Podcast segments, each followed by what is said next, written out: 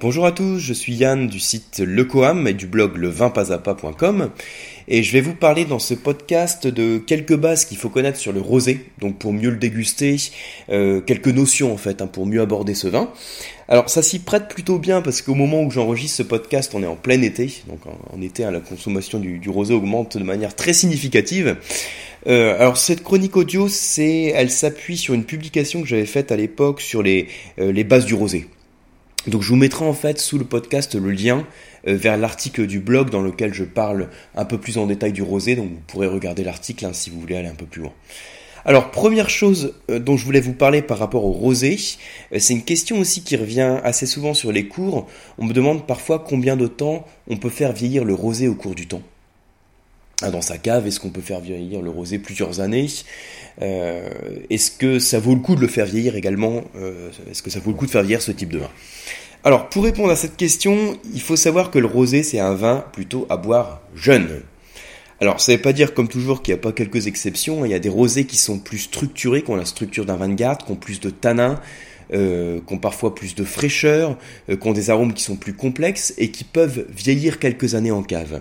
Alors, quelques années, en général, c'est pas non plus trop violent. Hein. Si quand on est au-delà de 5 ans pour un rosé, c'est déjà pas mal. Euh, il y a certains rosés qu'on peut faire vieillir euh, jusque 10 ans en cave. Ceci dit, hein, la norme pour le rosé, c'est le boire dans l'année ou dans les 2 ans ou les 3 ans. Hein. Euh, on va dire, si vous le buvez dans les 2 ans, c'est bien. Alors, pourquoi faut-il éviter de faire vieillir le rosé au cours du temps?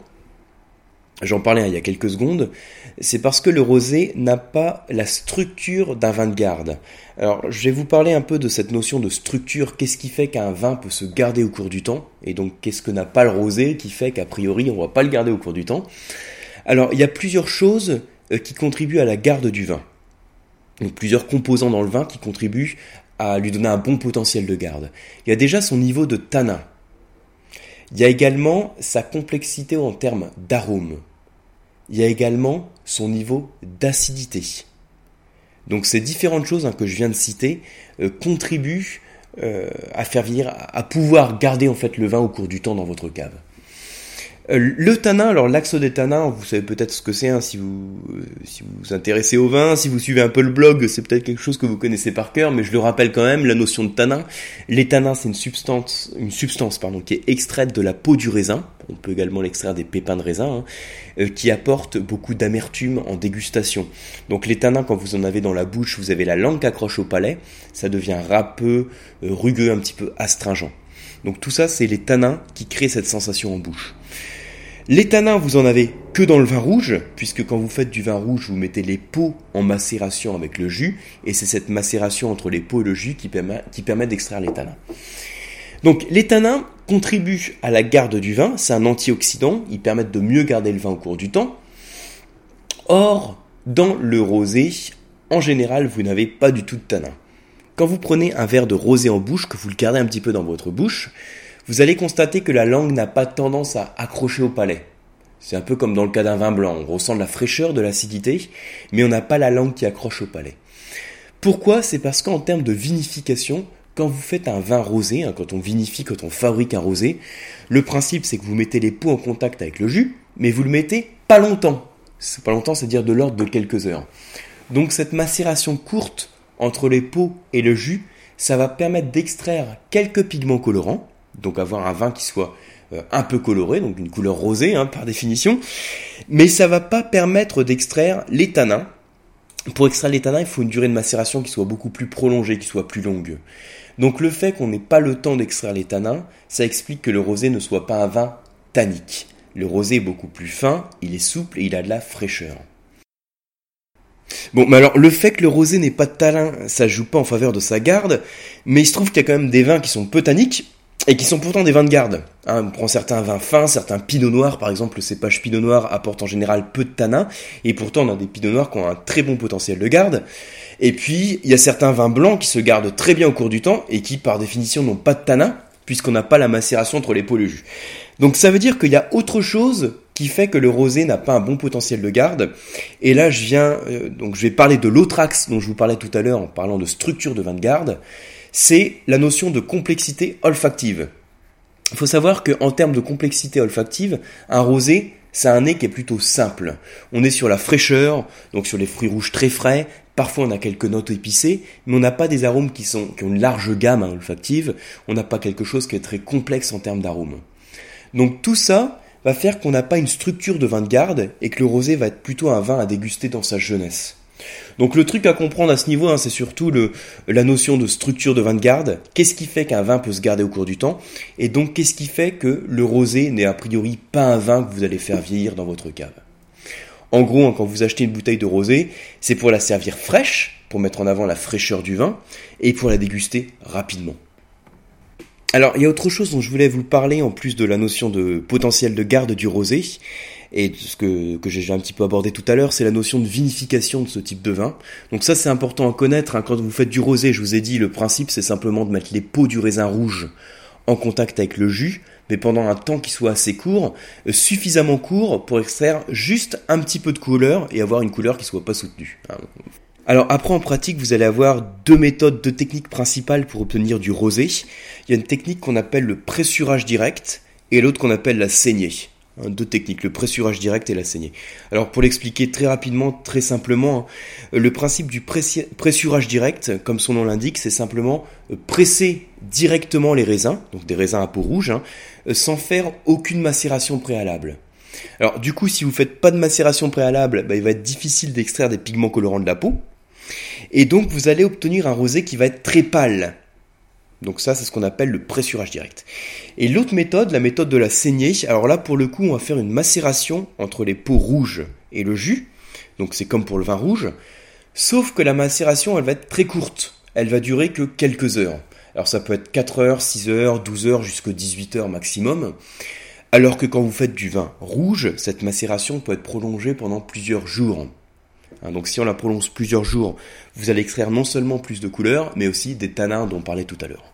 Donc dans le principe de la saignée, vous faites cette macération qui est courte, et ensuite le vigneron va vider sa cuve, on dit qu'il saigne sa cuve, d'où le nom de méthode de la saignée, et il va ensuite en général prolonger la macération sur le reste du jus qui est resté dans la cuve. Donc ça va lui faire une cuvée en vin rouge et une cuvée en rosé. Donc voilà les deux trucs à connaître, hein, les deux techniques pour obtenir du rosé. Pareil, ça fait partie de la base, hein, comme je veux dans ce podcast vous présenter les grandes bases aussi pour mieux comprendre le rosé.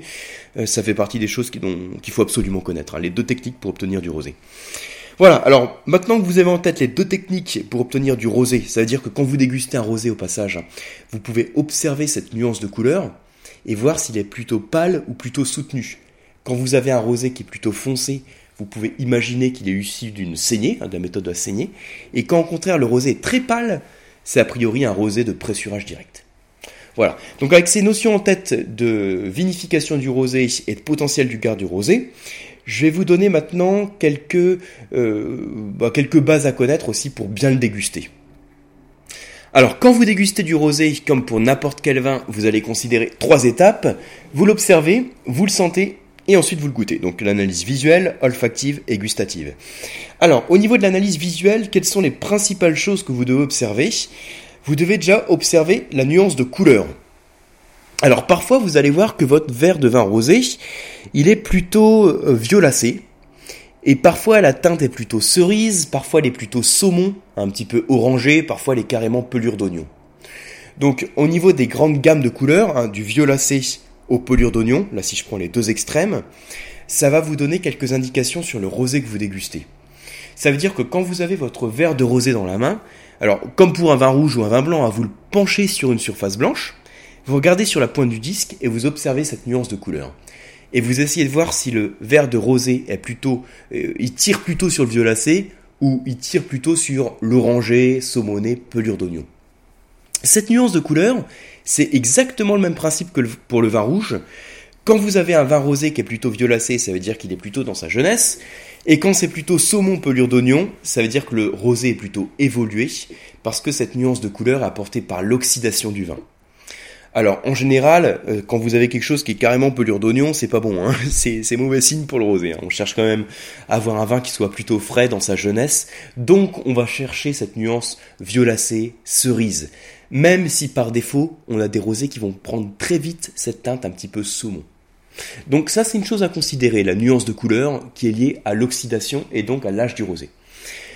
On va observer aussi sur la couleur, enfin sur la couleur, sur, sur le visuel du rosé, son intensité colorante. Alors il y a des rosés qui vont être plutôt pâles et d'autres plutôt foncés. Alors je me rends compte que je vous en ai parlé il y a deux minutes hein, d'ailleurs. Donc euh, la nuance de couleur, le rosé qui est plutôt pâle, je vous ai dit que c'était euh, lié en général un pressurage direct. Donc c'est la méthode de vinification qui fait qu'on extrait peu de pigments colorants. Et un rosé qui est plutôt soutenu, qui est plus foncé, c'est en général un, rosé de saignée. Sachez qu'un rosé de saignée qui est issu d'une macération entre la peau et le jus a en général aussi un potentiel de garde qui est un petit peu plus important, qui est plus prolongé, il y a un peu plus de structure. Donc ça c'est une chose que vous observez dans la dégustation du rosé. Euh, d'ailleurs, j'avais fait un nuancier, enfin j'avais fait, j'avais repris un nuancier de couleur qui avait été fait par euh, l'Institut français de la vigne et du vin, qui avait fait un, nuancier de couleur du rosé. Euh, je vais vous remettre sous, sous ce podcast le lien où j'avais repris ce nuancé de couleur en vous expliquant comment évoluait le rosé au cours du temps en fonction de son âge. Donc, euh, d'ailleurs, au cours du temps, c'est souvent en fonction de son âge. Et comment euh, la couleur du vin évoluait en fonction de l'extraction, donc en fonction de la technique de vinification. Donc, je vais vous remettre le lien sous le podcast où vous avez le schéma qui, euh, qui vous rendra beaucoup plus clair la compréhension de l'évolution de la, de la couleur du rosé. Alors, l'autre chose ensuite dans la dégustation du vin, la deuxième étape, c'est l'analyse olfactive. Donc, vous allez sentir votre verre de vin rosé. Comme dans n'importe quel vin, vous allez le sentir une première fois sans le faire tourner. C'est ce qu'on appelle le premier nez euh, pour lequel vous allez percevoir les arômes les moins, euh, les plus volatiles, pardon, les plus volatiles. Quand vous oxygénez pas le verre de vin au premier nez, vous allez percevoir les arômes qui sont les plus volatiles. Et ensuite, vous allez ressentir votre verre de rosé en, l'ayant oxygéné, en le faisant tourner dans le verre. C'est ce qu'on appelle le deuxième nez. Et le fait de tourner le rosé dans le verre, ça permet de révéler les arômes qui sont un petit peu moins volatiles. Alors, on a vu tout à l'heure que le rosé, c'était un vin à boire plutôt jeune, euh, qui était issu d'une courte macération entre la peau et le jus. Donc, ça veut dire que les arômes principaux du rosé, ça va être des arômes dits de fraîcheur. Vous allez retrouver principalement des gammes de fruits et de fleurs. Hein, les notes fruitées, les notes florales, ce sont les principales gammes que vous allez retrouver dans votre verre de rosé, hein, dans, les, dans les familles d'arômes. Pourquoi? Parce que ce sont des familles d'arômes qui sont apportées par le cépage. Et donc, dans votre verre de rosé, c'est principalement ces arômes que vous allez retrouver et non les arômes de vinification ou les arômes tertiaires qui sont apportés par l'élevage ou le vieillissement du vin. Hein, au passage, euh, si vous voulez revoir tout ce qui apporte les arômes du vin, je mettrai aussi sous le podcast un lien dans lequel je vous parle, euh, dans lequel je vous parle des notions d'arômes primaires, secondaires, tertiaires. Hein, donc les arômes primaires qui sont apportés par le cépage, les arômes secondaires qui sont apportés par les processus de vinification, et les arômes tertiaires qui sont apportés par l'élevage ou le vieillissement du vin. Donc dans le rosé que vous allez déguster jeune, c'est principalement les arômes primaires que vous allez retrouver, arômes de fruits et de fleurs. Alors, il y a certains rosés dans lesquels vous allez retrouver des gammes un petit peu plus larges et notamment des nuances épicées, des notes épicées. C'est quelque chose qui est plus vrai dans le cas des rosés méditerranéens qui sont vinifiés notamment à base de cépages Syrah ou Mourvèdre par exemple, dans lequel les notes épicées vont être un peu plus marquées. Si vous faites vieillir votre rosé au cours du temps, donc je vous disais tout à l'heure que c'est pas forcément recommandé, mais déjà quelques années, au bout de deux ans en cave, les arômes vont commencer à évoluer. Les arômes de fruits frais vont passer sur des fruits plus secs et plus confits. Hein, c'est l'évolution naturelle du fruit et l'évolution naturelle des arômes euh, de votre vin. Mais après, si vous prolongez le vieillissement, vos arômes de champignons sous bois vont très vite passer sur des notes d'oxydation. Et là, votre rosé va passer sur, euh, en fait, sur une gamme d'évolution qu'on appelle le déclin. Alors, une fois que vous avez caractérisé les arômes de votre rosé, hein, qui sont plutôt donc des arômes sur la fraîcheur, fruits et fleurs, on passe à l'analyse gustative.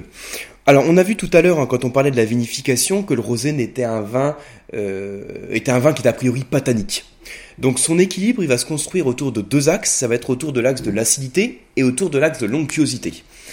Dans la grande majorité des cas, quand vous dégustez un rosé, ce que vous recherchez, c'est l'acidité. On va rechercher la fraîcheur, hein, une acidité bien présente. Si le rosé manque d'acidité, il va vous paraître trop lourd. Après, hein, comme toujours dans le vin, c'est question d'équilibre. Donc si l'acidité est excessive, si elle est beaucoup trop marquée, si elle n'est pas compensée par du gras, il va vous paraître trop vert. Hein, toujours question d'équilibre. Mais rappelez-vous, hein, quand vous avez votre rosé en bouche, ce que vous allez caractériser en premier, ce que vous allez ressentir, ça va être la fraîcheur et l'acidité. Si je compare le rosé à un vin euh, rouge, sur un rouge à boire jeune, un vin rouge sur la fraîcheur, notre rouge jeune va avoir en général des tanins qui vont être un peu plus présents, plus marqués, et un peu plus de gras. Alors que le rosé va être beaucoup plus sur la fraîcheur et il aura aussi pas du tout de tanin, ou très peu en tout cas, euh, au vu de, sa vinification dont on a parlé tout à l'heure. Voilà, alors si je résume un peu la dégustation du rosé, donc les trois étapes visuelles, olfactif, gustatif, en termes d'analyse visuelle sur le rosé, vous allez observer principalement la nuance de couleur, violacé, saumon, pelure d'oignon. Cette nuance de couleur, elle vous caractérise l'âge du rosé, son degré d'évolution. Sachant que si vous êtes sur le polure d'oignon en général, c'est pas bon signe, vous avez un rosé qui est déjà plutôt sur le déclin.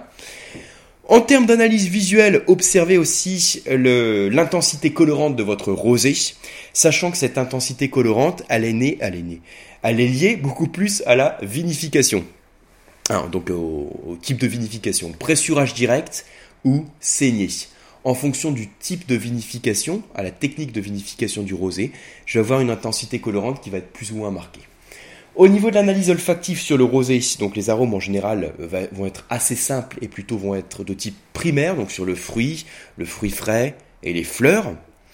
Et en termes gustatifs, ce que vous allez caractériser, c'est l'équilibre entre l'acidité et l'onctuosité, puisque dans le cas du rosé, on ne va pas parler d'axe tannique.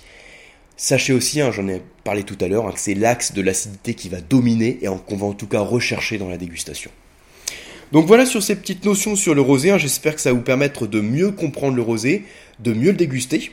Je vous souhaite à tous de très bonnes dégustations et je vous dis à très bientôt